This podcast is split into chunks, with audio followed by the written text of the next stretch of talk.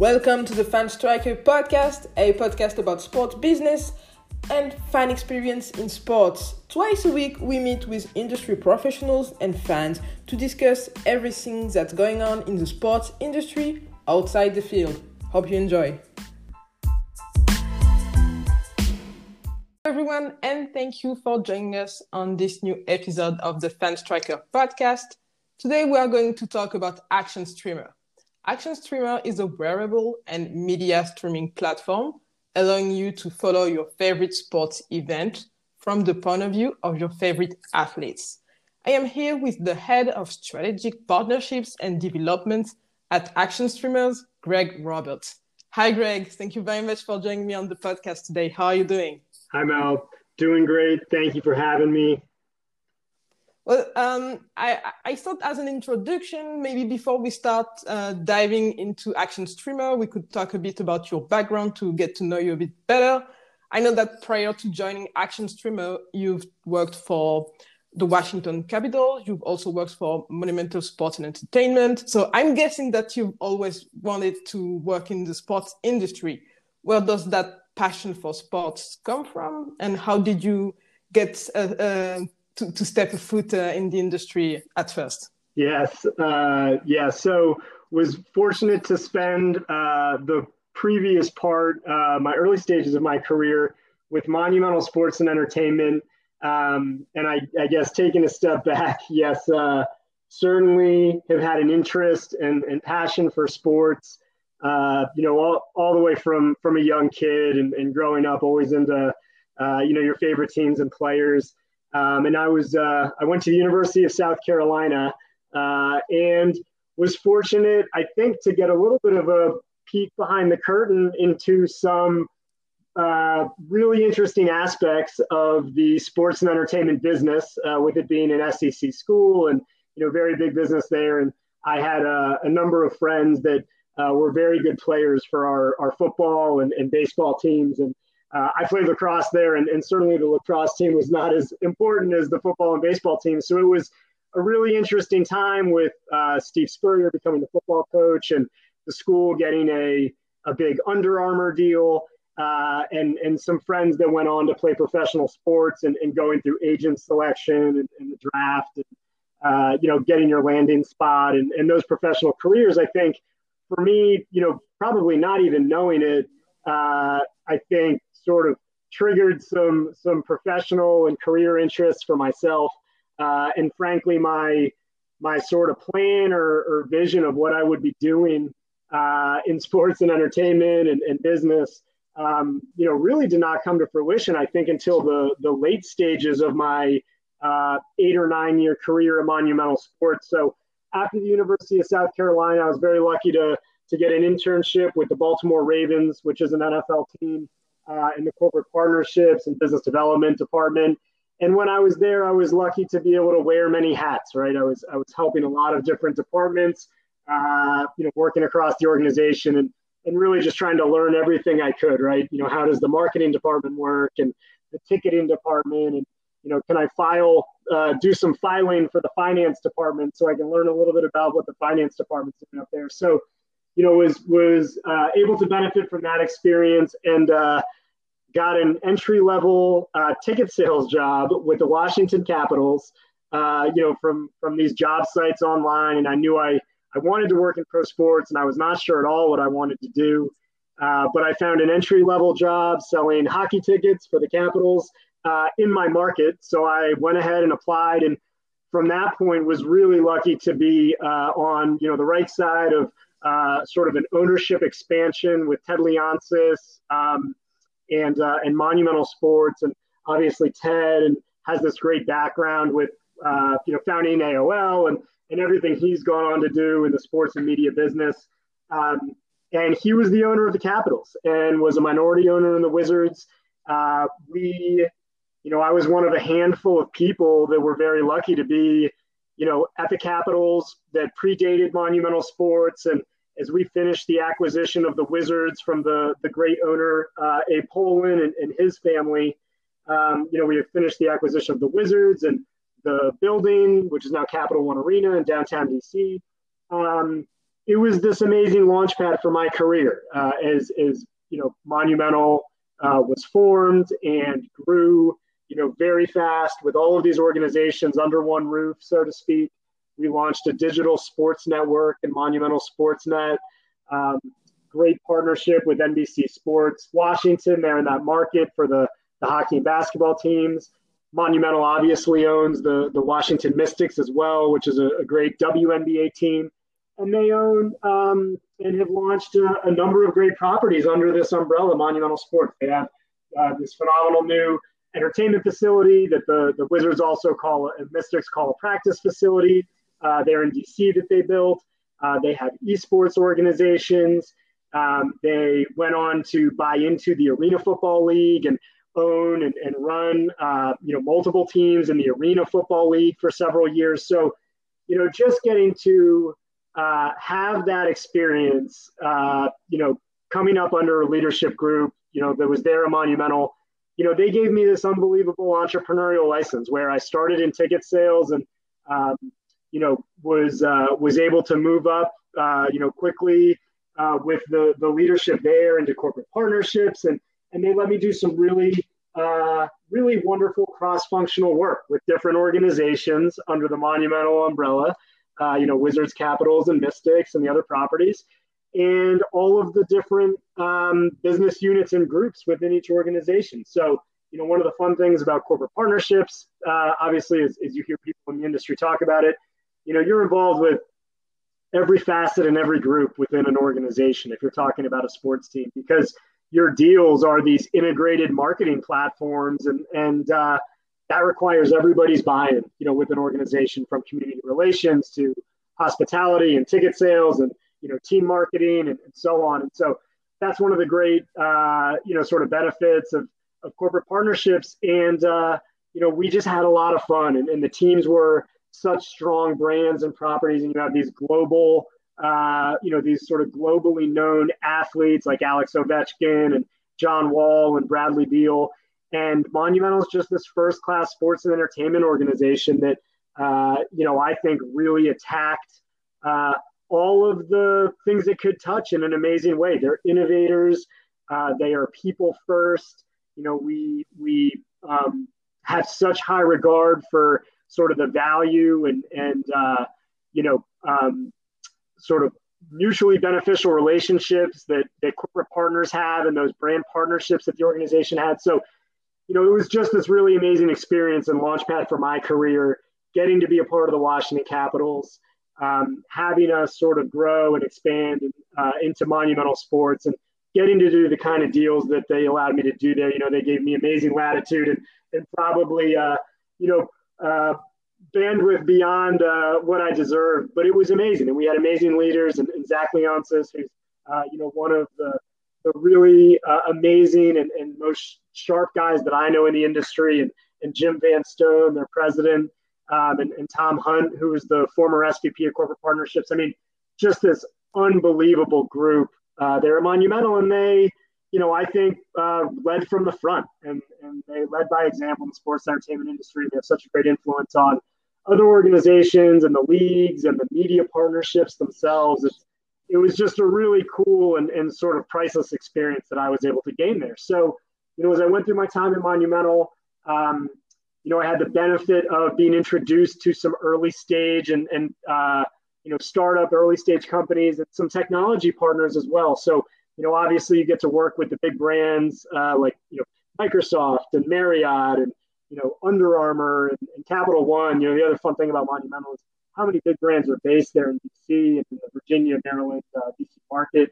So we had these huge corporate partnerships, but I actually found, uh, and it was around the time I was getting my master's at Georgetown, where I started looking at, you know, some of the other seats at the table, right? You have these amazing media partners with the leagues and and those are such meaningful uh, deals for the leagues, both from a you know content and programming and, and game distribution and, and financial standpoint uh, in terms of the you know the commitments to the leagues, but then of course the reach through their games um, and the audiences you're able to reach there.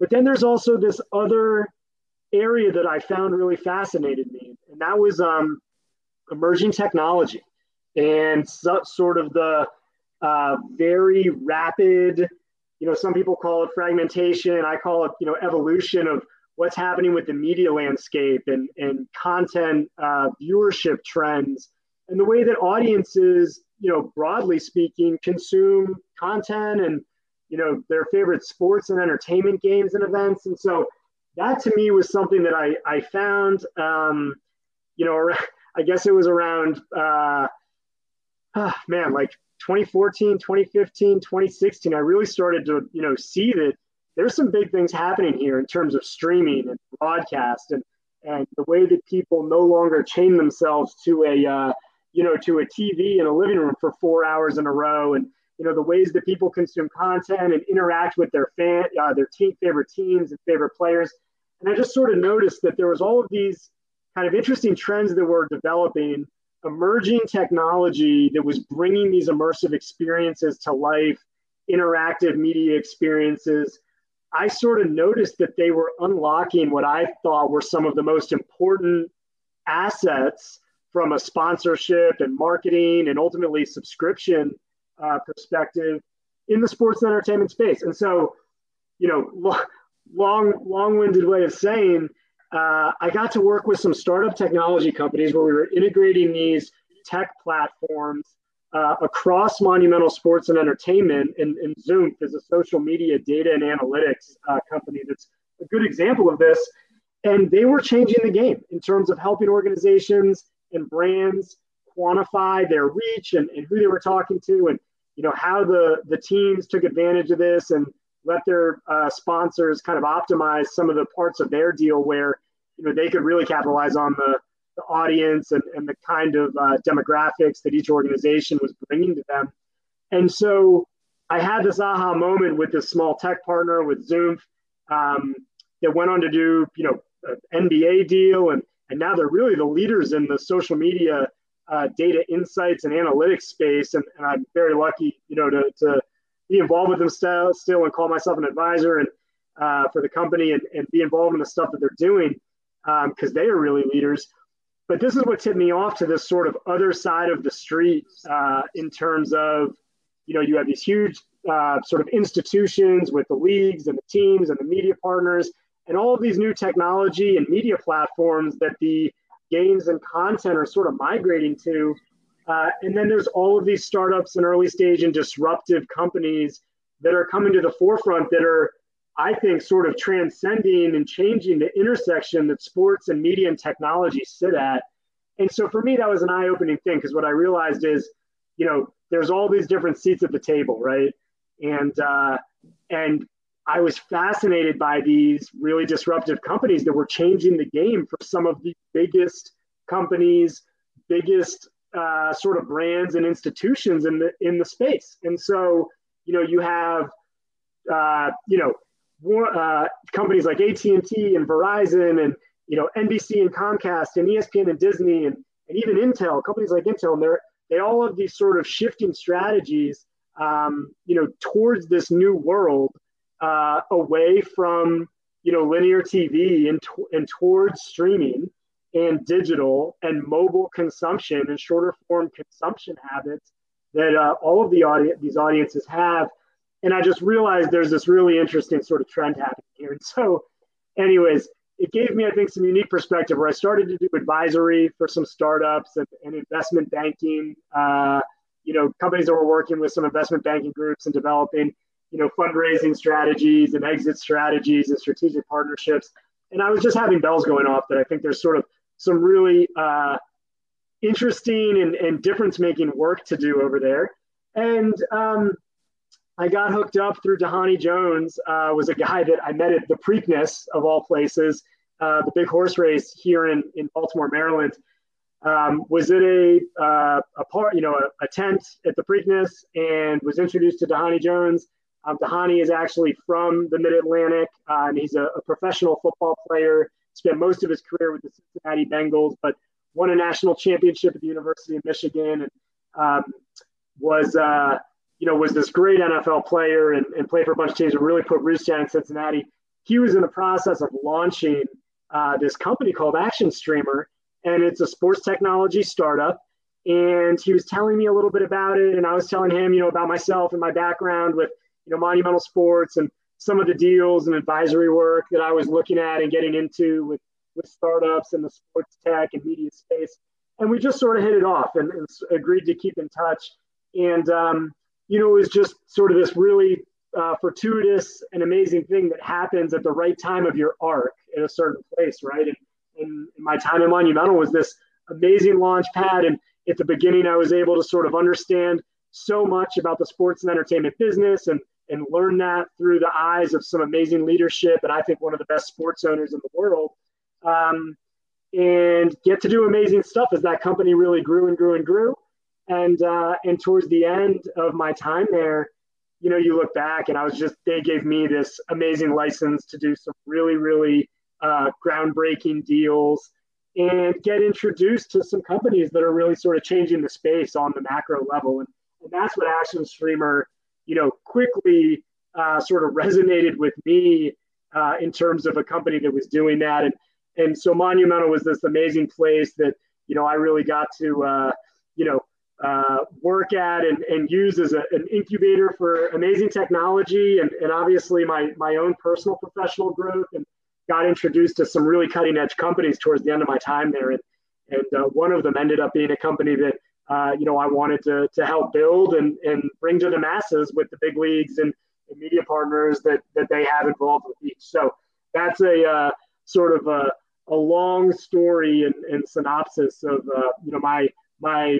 career and, and background in professional sports and entertainment and some of the different phases there on the arc in terms of you know big sports properties that you're involved in and and then getting into some advisory work that you know kind of opens uh, or sheds some light on on what you know I believe were some interesting opportunities and and ultimately uh, leading to one with with Action Streamer um, and uh, and bringing to market this this wearable streaming technology that is, uh, you know, caught on quite quickly with with some of the very big leagues and, and media partners out there. You you've already had the uh, an amazing career path. I believe that anyone who wants to work in the sports industry would would dream of this career path. It's extremely impressive, and uh, I can tell that uh, you've seen a, a, lot of amazing projects um, coming to life, and that's how you were able to uh, you know find such such a great company like Action, Streamer. Uh, you, you, said that you almost instantly hit it off when you when you discovered um, Action Streamer. So maybe let's let's get back to basics and and really break down what the company does and and how does that how does it work. Um, like do you do you build the action streamers helmets and caps do you work on top of what what gear the the, the, the what gear the athletes have uh, how does the the streaming system work? Who manages the streaming flow?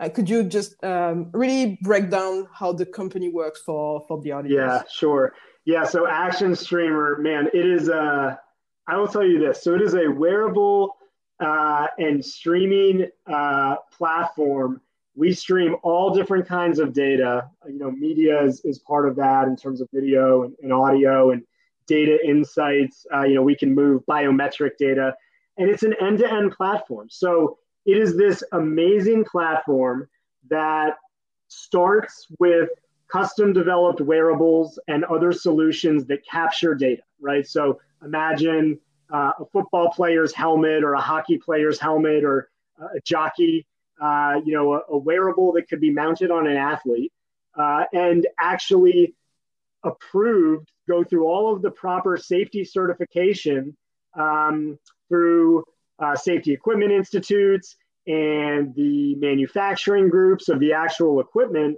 uh, that it can actually be approved to be used in game. So it starts with these custom design wearables what we really do that is so game changing and, and what a lot of our intellectual property is based on uh, is actually our data streaming approaches and, and methods to how we move data, i.e., video, audio, biometric, and sensory data in really congested environments. And so, you know, that's that really sort of special, you know, no one has ever done facet to the technology of how we move data in a congested environment or other you know venues and environments, which I'll talk a little bit about in a minute. and then take that data that we're capturing from a wearable and bring it to the back end or a server so that it can be just you know that's at located at the venue um, uh, for which we're uh, we're working and then distribute it in real time to all of the media endpoints that we know uh, are important in sports and entertainment, but also user interfaces for like a U.S. Air Force uh, or another group. You know, it does not have to be sports and entertainment. So we have the ability through this platform to capture data and deliver it in real time to streaming and traditional media platforms in real time all over the world. So, you know, just, and I think, uh, Mel, you're in Paris, you said, right? Yeah. Okay. So, yeah. uh, you guys have a, uh, you know, uh, big horse racing event going on there, right? Uh, and one of the jockeys is uh, has one of our solutions um, that he's wearing during the race, and he is capturing POV footage and audio and his heart rate, you know, biometric and sensory data, how fast he's moving. All of this data is being captured through our wearable and delivered in real time from that venue in Paris all across the globe to the broadcast partner on traditional TV, to streaming partners on your iPad and your phone, and then also curating and clipping video content and other media that can be shared in real time on different social media platforms. So it's an end-to-end platform um, that we in the last year uh, have actually been able to uh, work on some other stuff that's not just sports and entertainment. One of the you know silver linings of the pandemic is is we got to focus on some uh, work with the U.S. Air Force, uh, and so that's been really exciting as well because ultimately this end-to-end data movement platform you know has huge and, and awesome applications in sports and entertainment and and that's uh, you know obviously something that makes people a lot of money and makes fans very engaged and everyone's very passionate about, but also has this sort of ability to um, you know enhance communications and remote monitoring and in you know industries like construction and medical and uh, public safety and, and bomb squads, right, and, and things like that. So we're very excited about uh, sort of the versatility of the technology platform and and that it starts with a streaming wearable and moves data from that subject all around the world in real time uh, using different kinds of proprietary data streaming methods and then delivers it to the different media endpoints of, of the consumers that are important there, whether that's a sports fan, whether that's you and I at home, uh, you know, getting updates from a loved one who's in a hospital, a surgery that they just had, uh, or for uh, you know, for for a, a country's uh, you know military or, or police forces to be able to you know protect police that are entering a dangerous situation or uh, you know firefighters that are entering a fire. So um, you know at a very very high level, what Action Streamer does is uh, it develops in house. We do 3D printing and, and all of our own designing of custom uh, wearable solutions that can capture point of view data, including uh, video and audio and biometric and sensory. And we can move that in real time um, to an omni-channel content delivery uh, offering, uh, you know, including linear and traditional and, and, streaming and digital and mobile and social uh, media platforms. You you mentioned that your main goal was to have fans more engaged with the content that they were they were consuming. Um, my question is, since you're broadcasting that all those that data through different platforms, it can be through broadcast or directly to fans. How do you um, improve your product? Do you work mainly based on fans' feedback? Do you work mainly based on leagues' feedback, or do you work mainly based on broadcast? Yeah, it's a great question, and the answer to that is all of the above. Um, and you know, so one thing that I will uh, say, and, and maybe it's sort of good to give this this you know taking a step back and just talking about the company and, and the vision and our mission. So. Uh, you know, I mentioned Dhani Jones, who's one of the three founders of, of Action Streamer you know, the vision with Action Streamer and, and your question was perfect. The perfect tee up is, you know, he wanted to bring fans closer to the action so that they could see what it was like from their favorite player's perspective. You know, Dhani was this great uh, professional football player and a very forward thinking guy. Um, and towards the end of his career, it started to dawn on him like, you know, for 10 years now, or 20 probably even, you know, friends and family and everybody, people ask, like, what is it like to be a linebacker in the NFL? And he always wondered, why is it we can't give fans the first person perspective of athletes? And there was a couple of problems or a couple of challenges that nobody had solved that go into that, right? One of them is making the wearable camera solutions small enough where they could be safely integrated into a wearable that could actually be used in game. You know, that's a problem that a lot of people have tried to solve. And, you know, fortunately, we're, uh, we're, we're sort of the first ones to be able to, to figure that out. Uh, and we often joke we had to, you know, if you look at sports wearables and getting things approved for in game, uh, a bullseye would probably be a football helmet. That's probably the hardest problem to solve. And then if you look at other sports like baseball or tennis and golf, where there's less collisions and and contact, you know, that would probably be easier. So we joke because of Dhani and his career in football, we had to shoot for the bullseye first with a football helmet. Um, but he wanted to figure out like why is it that we can't give people this first person perspective? I just think that would be so game changing for fans in terms of deepening that connection between uh, you know, athletes and, and, their favorite teams and favorite players, obviously, and then obviously it would be a big, big deal for the leagues.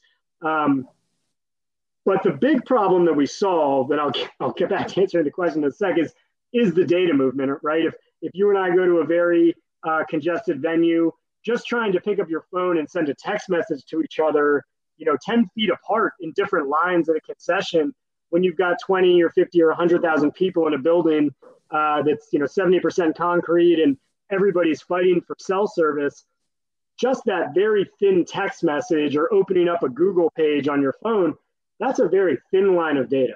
So the very big problem that we solved and this is what Dhani realized of why hasn't this happened yet is one the wearable cameras but that's actually easier to solve.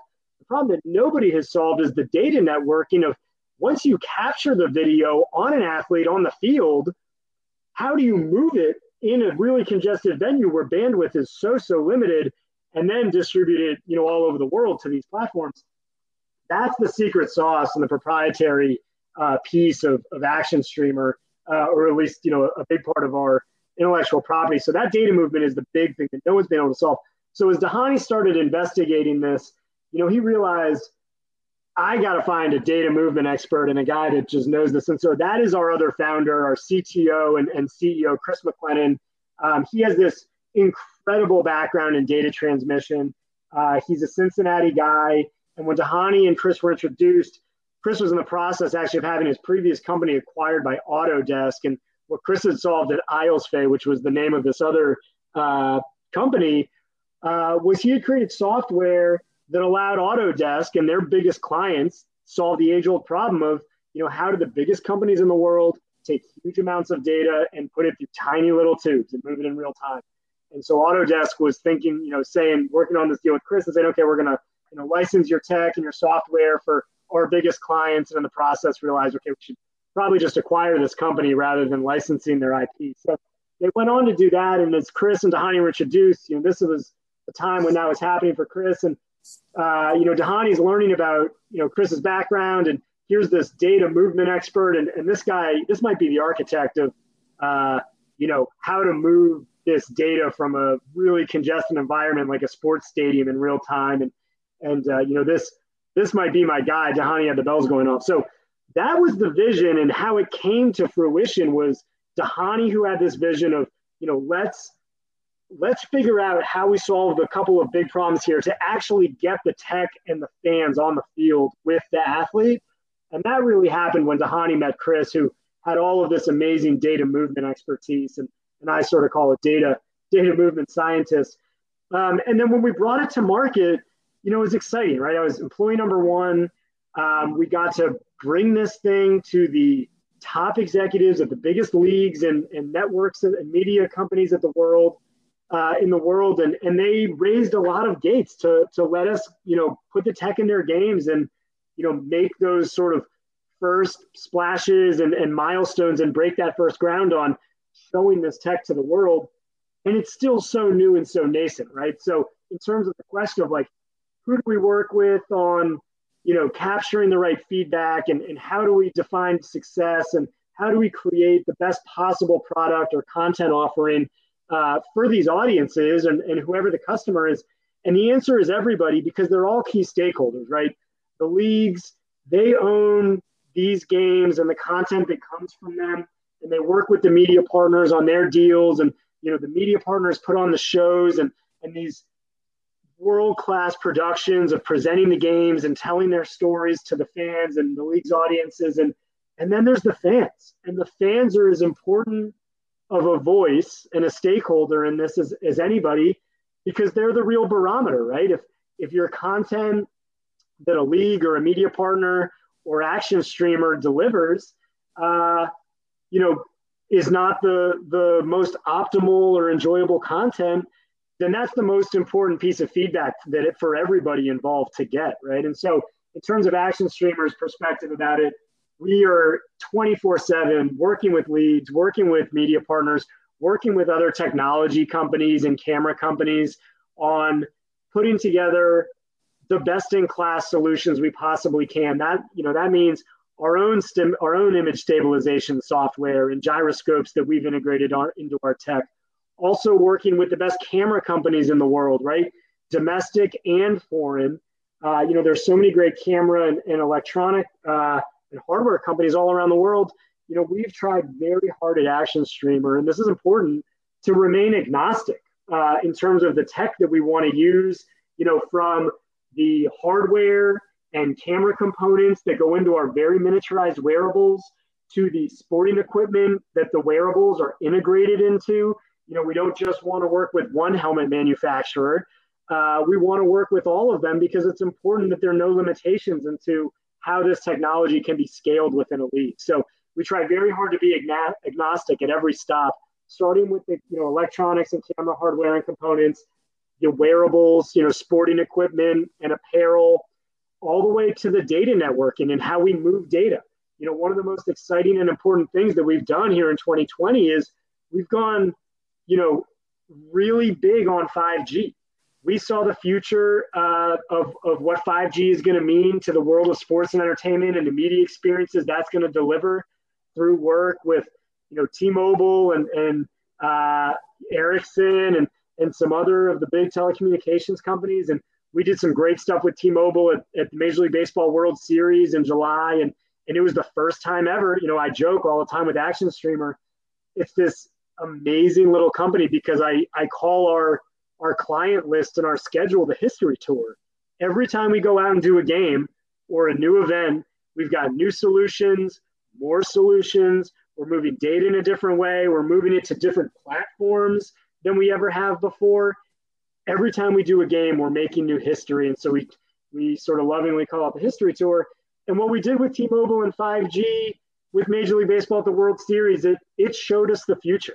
And so now Action Streamer has this, you know, our our legacy technology that the company was founded on, where uh, we move uh, data through through proprietary streaming methods, and now our streaming methods can be powered by 5G. And just recently this spring, you know, we announced a deal with the Fan Controlled Football League, which is this really cutting edge, uh, sort of innovative uh, football league that uh, has been invested by Verizon Ventures uh, and, and, Lightspeed Ventures, um, and they have a, a, very big partnership with Twitch.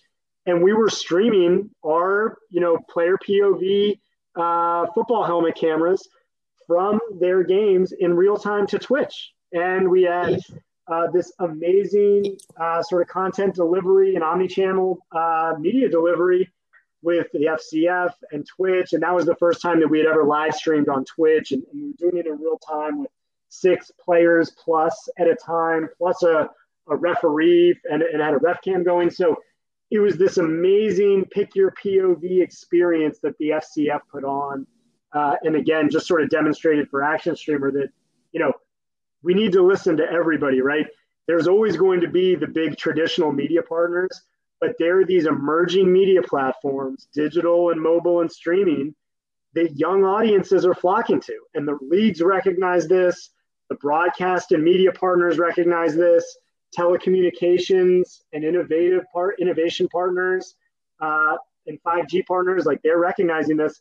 So we all are trying to be ahead of the curve here and, and sort of noticing the trends and realizing you want to cater to these new audiences on the platforms that they are consuming their content and where they can really engage and it can be interactive. Because that's the thing that so many research uh, i think reports are finding is that people don't want to just watch the game on the tv and that be it right? They want to have their second screens their third screens where they're getting customized custom tailored content and media experiences and insights about the game that's on their big screen also delivered to them in a really smart curated way. So they want to have the game on but they also want to be getting their highlights their stats audio whatever these other premium content experiences are through these other platforms i.e second third screens and mobile and digital and streaming platforms. So you want to make sure that we are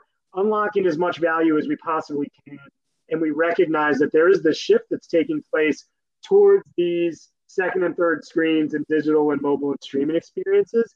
And that's where we can really unlock a ton of value because imagine a world where, um, you know, there's a, a, a, a big uh, football game or cricket game going on, and you can log on to Twitch or open up your uh, cricket app or your NFL app and literally pick your player that you want to look at into his perspective for that given play, and then also navigate out to a regular broadcast or program feed, right? And so those are the type of interactive and customized experiences that we envision uh, are really meaningful and powerful. They unlock this amazing new paradigm in terms of engagement uh, and interaction with your fans and your audiences for a league and a media partner. And then um, you know, they also unlock all of these new buckets of revenue from sponsorship, you know, brand marketing inventory on new premium and immersive content to premium subscription products uh, behind paywalls, uh, and ultimately down the road, you know, a new bucket of media rights. So, you know, that's how we see the world, and and I don't think there's ever any stop to how we're trying to develop and evolve our platform. Uh, you know, we want to work with the best camera tech. We want to work with the best image stabilization software uh, and technology companies. We want to work with the best data networking uh, and, and, telecommunications companies in terms of how we're moving data, whether that's through uh, RF or Wi Fi or 5G. Uh, and then, of course, we want to work with all of the, uh, you know, the most important and and most quickly emerging, uh, you know, media platforms where folks are distributing this content, but also consuming it, and then obviously have the ability to have you know rapid reaction to hey, I thought that play looked awesome, or I thought that play was terrible. It was too bouncy. It needs to be smoother, or the lighting was bad, right? And, you know the the stadium lights were too bad, and you need different lighting, and, and we need a wider lens.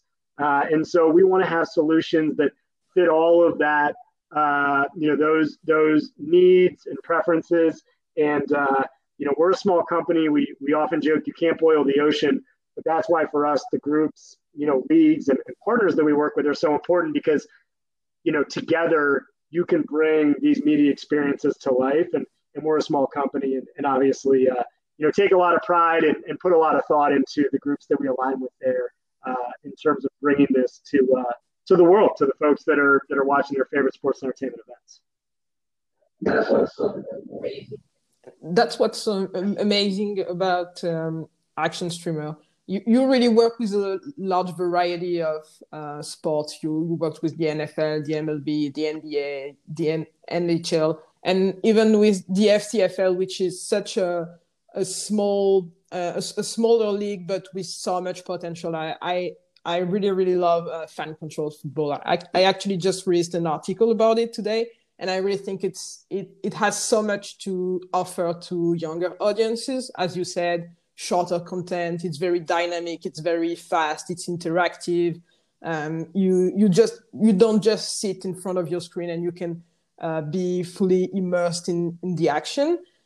Uh, having done all of that, what's the next step for for Action Streamer? Do you want to go deeper on this type of partnerships and and maybe explore some new ways that you can uh, use those wearables? Do you want to explore new leagues? Do you want to expand internationally? Do you think that there are some types of sports experience that you have not exploited yet and that you could could exploit? Like maybe, you know, if we're thinking about uh, a World Cup, you could uh, have uh, wearable hel- wearable cameras on on goalies during penalty kicks and, and stuff like that? What what's what's next? Yeah, for, great question. Uh, and again, just being a small company, you know, we have the luxury, and it sounds insane to say this, we get to be very selective uh, about what we pursue, and that's great because it, it means that we can be very um, uh, you know, we, we can have our, our sort of goals and, and sort of checklist of, you know, what we want to accomplish and what our partners are looking for. And it just gives us the ability to be very deliberate. And, and frankly, everything that we have gone through, not we Action Streamer, but us as a, you know, as, as people here in the past year, you know, what I think going through the pandemic allowed us to do, you know, we had this amazing big multi-year partnership with the XFL that was literally about to be launched days uh, after uh, this this time actually in March last year, where uh, we were going to be going live on Fox and ESPN with uh, a league-wide uh, technology partnership with the XFL. And then in the coming days, you know, they they suspended the season, um, and, and so we actually never got to launch that.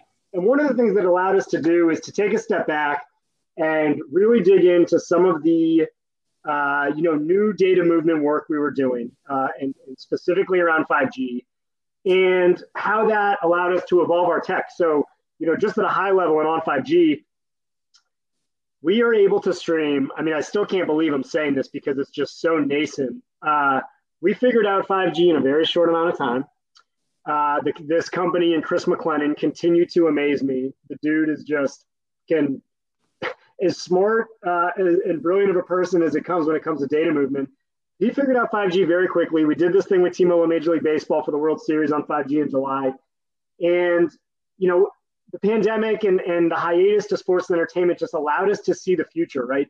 We can literally, from our lab in Cincinnati, Ohio, live stream media from wearables or other camera solutions that we have in a venue because of the bubble from the pandemic. We couldn't get to the World Series and inside that bubble in time. And so during the World Series games, from our lab in Cincinnati, we're live streaming wearables that Major League Baseball had helped get outfitted on players to the 5G network there at the site, the game site, up into the cloud and push it back down through the cloud uh, to New York, to Major League Baseball and MLB Network in in uh, New York and New Jersey. So it was this amazing, amazing moment where we all saw the future. We had no gear on site. Typically, we set up a couple of antennas around the field, and we have you know cabling and fiber where we're routing you know the the video content streams from the wearable to an antenna located in the stadium, and then down through our back end system out to all the media partners for distribution.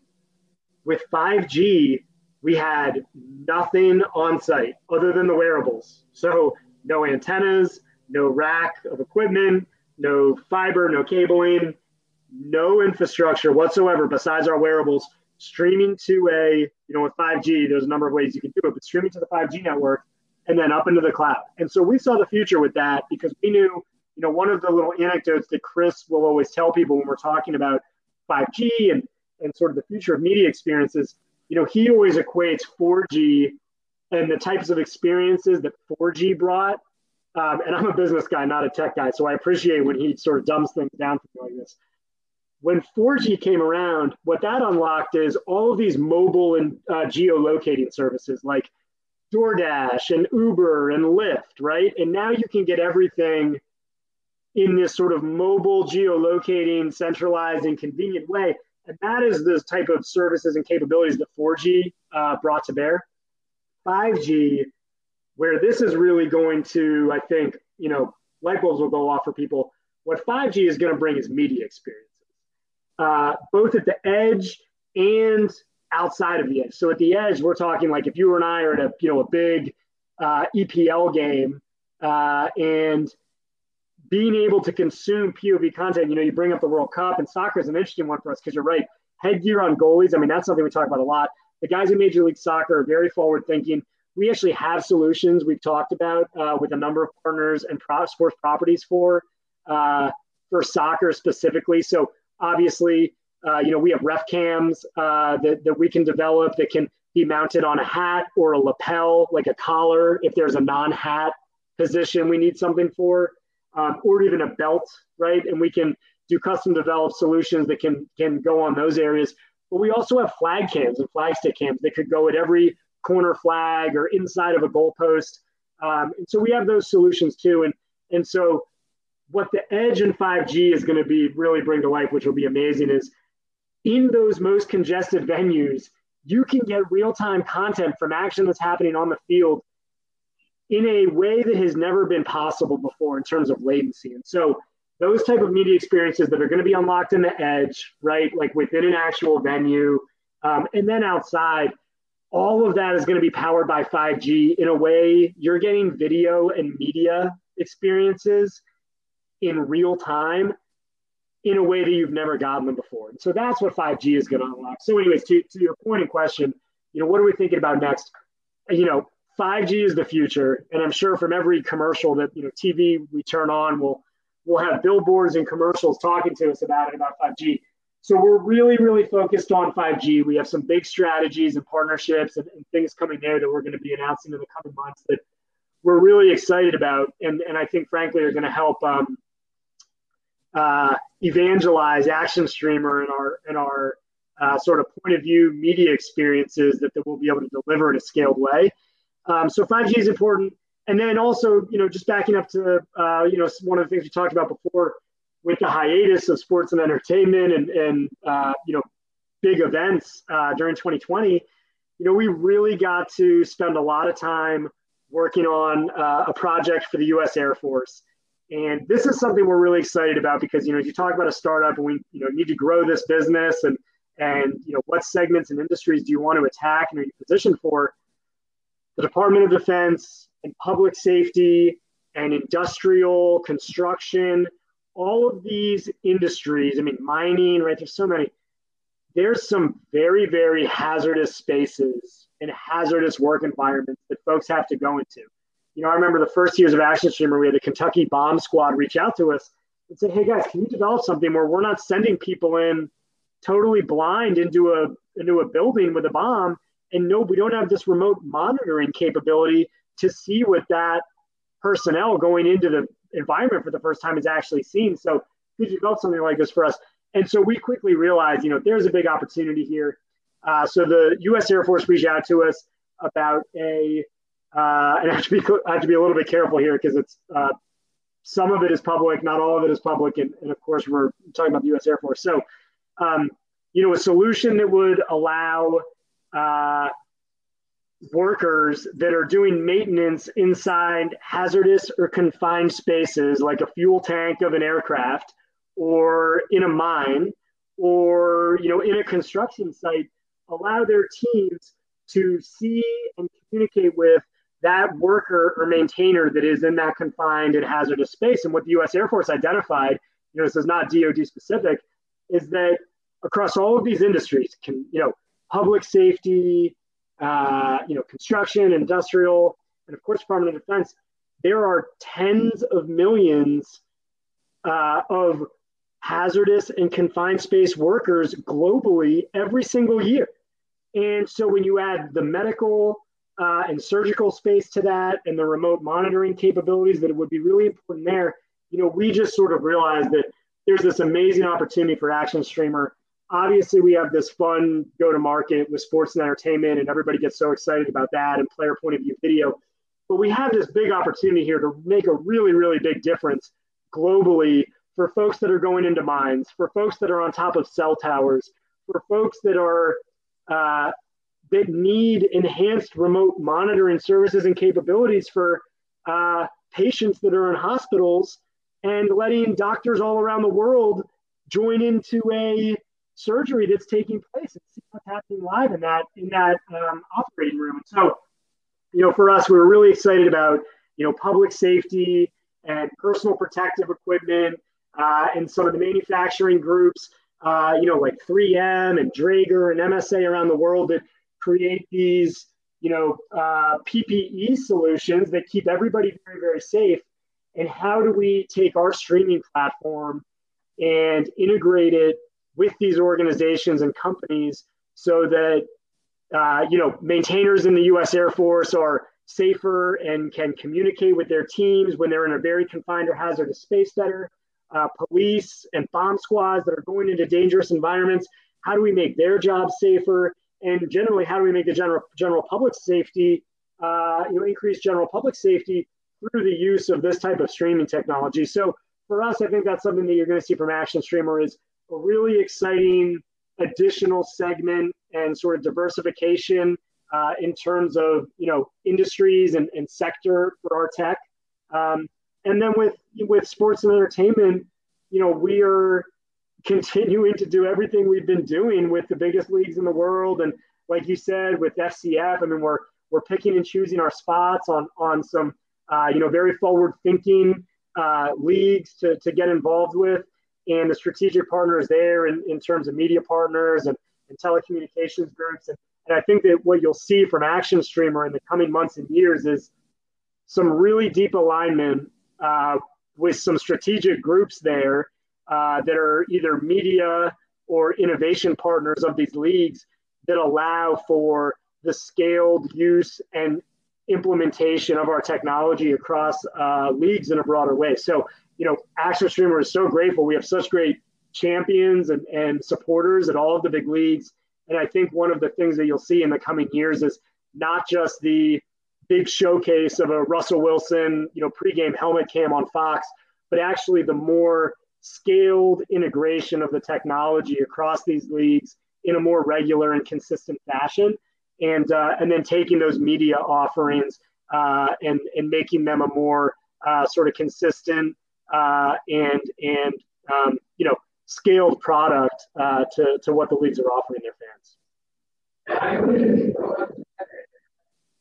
I'm really looking forward to that, and uh, Action Streamer is such an amazing product. I'm I'm really happy to to see that your view expands even uh, further than the sports and, and entertainment industry. It, it reminds me of when I interviewed uh, Zach Klima from WaitTime. He built this whole system that allowed you to track and monitor um, busy places in a stadium so that people wouldn't have to wait for so long when they were going to get a beer or when they were going to the bathroom. And now he used this technology that he developed for entertainment in order to uh, uh, promote public safety in, in, in public areas like in train stations and airports during COVID. So I, I really like when when sports startups do that and get interested into uh, general public safety and any other industries outside of the sports and entertainment industry. I'm, I'm also really looking forward to seeing how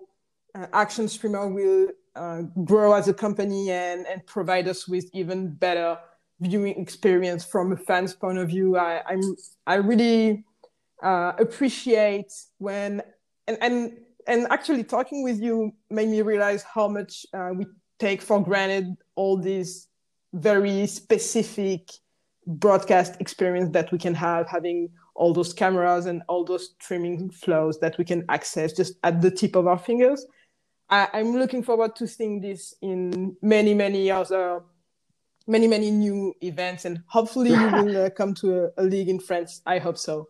Thank you very much for for, for your time, uh, Greg, and and thank you for joining us on today's episode. Where, where can the listener find out more? Yeah, uh, so actionstreamer.com is the website, and we do have uh, social media channels on, on Twitter and, and Instagram and YouTube. You can check out the Action Streamer YouTube page. And uh, yeah, we appreciate you having us on, Mel. And we, I will tell you, uh, we will absolutely be coming to Europe and a sports venue near you soon.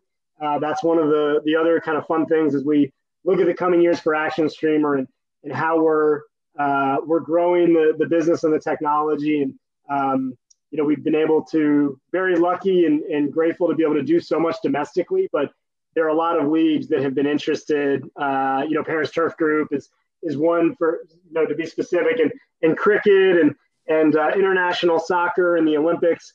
Uh, there is a, a lot for us to uh, to go chase after. So we're excited about the crawl, walk, run, and getting there. And yeah, we will definitely keep in touch as we uh, get over there, and, and would love to be in Paris and do an event and and see you. And we appreciate you having me on to talk about Action Streamer. Thank you. Thank you very much. Please, please keep us uh, updated about uh, Action Streamer coming to Paris. Uh, I would love to to know more about that. Well, thank you very much, uh, Greg, you. for your time, and uh, and talk to you soon. Bye bye. Thank you very much for joining us on today's podcast. You can find us on every social media LinkedIn, Twitter, Instagram, and Facebook at Fanstriker. That's F A N S T R I K E R. And Follow us on our website, fanstriker.com, for the latest news on fan experience and fan engagement in the sports industry.